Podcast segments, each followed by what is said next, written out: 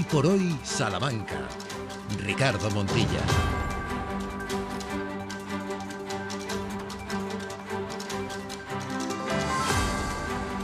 Saben porque se lo hemos contado en esta sintonía a lo largo de la última semana.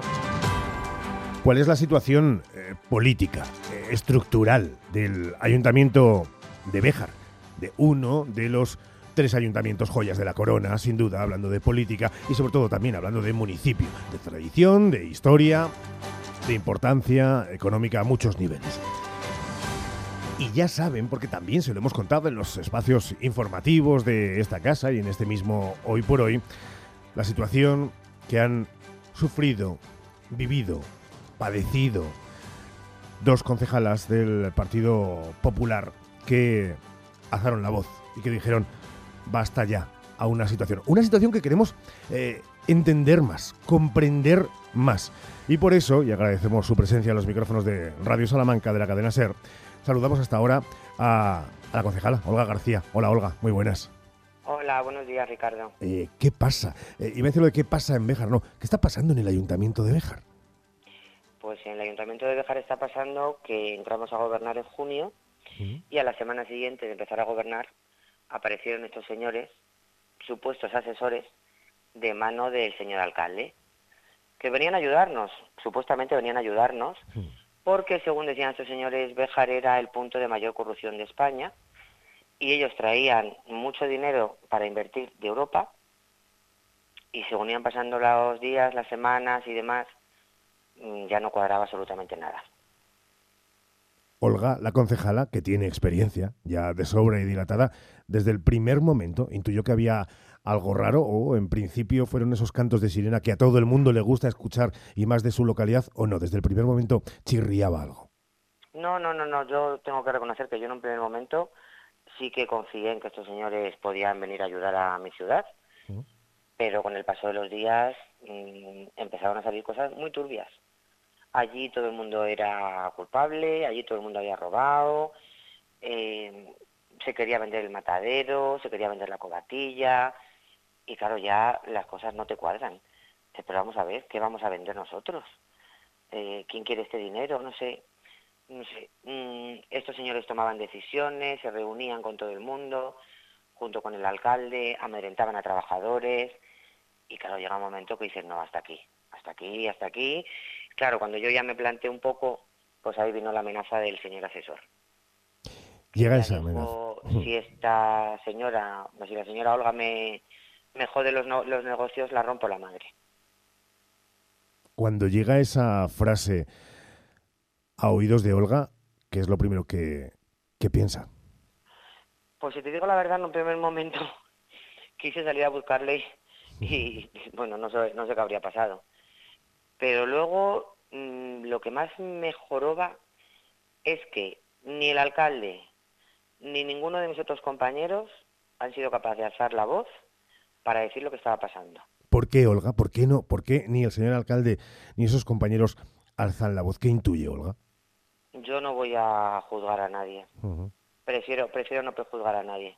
Allá cada uno con su conciencia. Yo sí que te puedo asegurar que dos días antes de poner yo mi denuncia, la señora asesora fue a poner una denuncia contra mi, compañera y contra mí, y a quien ponía de testigo era el señor alcalde. Porque en la denuncia pone en presencia del señor alcalde, lo que quiere decir que el señor alcalde, llegado el momento, iba a ir a testificar en contra de sus propias concejalas. Uf, la verdad es que es un asunto eh, En algún momento eh, le ha invadido, eh, concejala, eh, no sé si la palabra eh, miedo, pero sí la incertidumbre de alrededor de estos dos eh, presuntos asesores. Mm, no sé, digo, una, una sensación de, de, desazón o esa no ha existido, más allá de la decepción política o personal con alcalde, con, con compañeros de, de partido. también ha habido una sensación extraña dentro de la propia concejala yo he estado muy preocupada, muy nerviosa, muy angustiada y sigo igual a día de hoy, ¿eh? Sigo igual. Sigo igual. Porque, eh, vamos a ver, lo que ha podido pasar en el Ayuntamiento de Bejar es muy grave. O sea, es muy grave meter a unas personas de fuera que quieran reventarlo todo para hacer, mm, para vender, para vender. ¿Con qué fin? ¿Con qué fin se quería vender? Yo no encuentro ninguna explicación buena ni razonable con que todo esto se quisiera hacer bien. Y a mayores, si tú tienes unos asesores que son maravillosos, honorables, eh, ¿por qué te desprendes de ellos al día siguiente de plantar yo mi denuncia?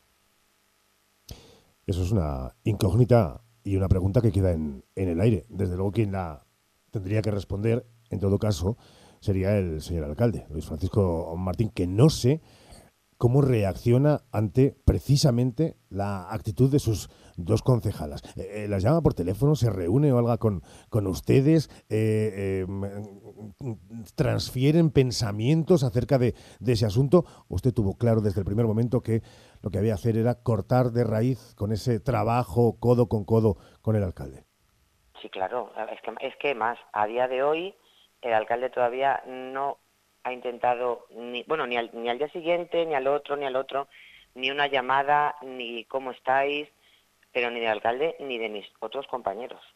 Entonces no sabe la, su versión por, por, por, por su boca, no, no la conoce. El alcalde no le ha pedido, cuéntame, Olga, y dime exactamente todo lo que ha pasado, todo lo que pasa por tu mente, lo que sientes, nada. No. El alcalde en un momento esta semana que hemos coincidido, lo único que ha dicho ha sido, tendríamos que hablar para seguir gobernando esta ciudad y yo le dije, es que yo no tengo nada que hablar contigo.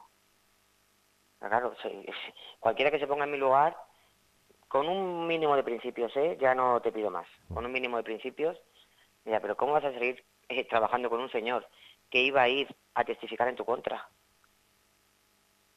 Y que ha metido a estos señores aquí en el ayuntamiento. a que se le lleva avisando todo el verano que lo que estás haciendo está mal, que esto no se puede hacer, que no te puedes estar guiando por estos, por estos señores, que estos señores no tienen buenas intenciones y se le lleva avisando y él ha seguido a lo suyo. Concejala García, ¿alguien puede decir que la situación actual de inestabilidad, podemos llamarlo así, en términos que son habituales cuando se hablan de estas circunstancias en política, de inestabilidad en el ayuntamiento de Béjar, eh, contrasta con lo que precisamente es su objetivo y según su propia versión, para intentar acabar con la situación de inestabilidad que daban estos dos eh, presuntos asesores. Eh, claro, mm, ¿cómo reacciona ante alguien que pueda pensar en lo de, bueno, es que han creado ustedes dos un problema donde no lo había? Es que, es que no, nosotras no hemos creado ningún problema. Eh, lo fácil es juzgar y ver desde fuera, pero tendría que estar cada persona en la piel nuestra, en la de mi compañera y la mía. ¿Qué hacemos? ¿Nos callamos? porque si nos hubiéramos callado, a día de hoy esos asesores seguirían en el ayuntamiento. Eso lo tiene claro. No me cabe la menor duda, no me cabe la menor duda. Porque de hecho, el martes, dos días antes de mi denuncia, el señor asesor se paseaba con el alcalde de Bejar. Entonces, estos asesores seguirían ahí, donde estaban, donde han estado tres meses y medio.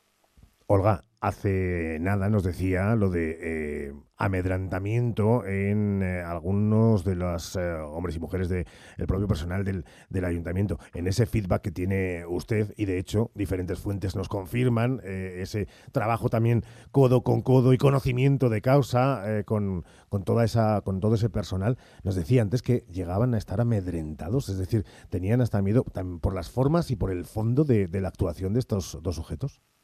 Sí, claro. Eh, estos señores han, estado, han eh, participado de reuniones, por ejemplo, con personal de la cobatilla, en la que al, personal de la cobatilla se le ha amedrentado. Se le ha amedrentado, se le ha mm, insinuado que han robado en, la estación, que faltaban cosas. Que eso no se puede consentir. Eso no se puede consentir, eso es una vergüenza auténtica. Vamos acabando y entenderá que la propia actualidad de esta situación eh, lleva, desemboca, no sé si en el punto y seguido, en ese pleno donde se plantea la reprobación del alcalde. Y iba a preguntar casi en global eh, por Araceli y, por usted, pero eh, pregunto en su caso, y si quiere me contesta por su caso, y si lo conoce también por el de Araceli, en ese pleno y en esa propuesta de reprobación al alcalde de Béjar, ¿qué va a hacer Olga? Pues nosotros eh, con todo el dolor, ¿eh? Porque claro, tú te presentas con una persona a las elecciones y quieres trabajar por tu ciudad, pero claro, pasa esto y con todo el dolor nosotras tenemos que reprobar al alcalde el lunes. Porque lo que ha hecho este señor no tiene nombre. Seríamos unas falsas auténticas si el lunes llegamos y levantamos la mano para apoyarle a él. Pues déjeme preguntarle una última, y esta sí que es la última, ¿eh? no se fíe nunca de los, de los periodistas cuando le decimos que es la última. Eh, Olga, eh, ¿cuánto tiempo lleva trabajando en política y dedicándose a, trabajar por, por, su ciudad? Pues estuve cuatro años la legislatura pasada con Alejo Riñones y lo que llevo ahora con este señor que es lo que le invade por dentro. Y más allá de política, hablemos de, sensaciones. Eh, decepción, rabia, eh, si me permite la audiencia, hasta en un momento dado, asco. ¿Cuál, ¿Cuál es ese sentimiento que le recorre? Pues todo lo que tú estás describiendo. Decepción porque confías en una persona que te engaña. Rabia porque ves que quien debe actuar mm, no lo hace. En este caso, quien debe tomar algún tipo de decisión no lo hace. O si lo intenta hacer, mm, lo hace de una manera muy chapucera y es que no sé, impotencia, fíjate. Hmm.